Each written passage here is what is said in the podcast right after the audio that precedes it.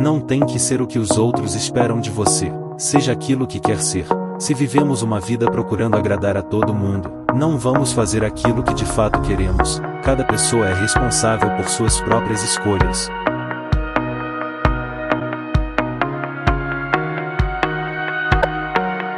Então seja sincero, expresse realmente aquilo que deseja, e não deixe os outros dizerem o que deve fazer e muito menos a maneira que deve viver, ou vai ter uma vida de arrependimentos, e depois não vai poder culpar a ninguém.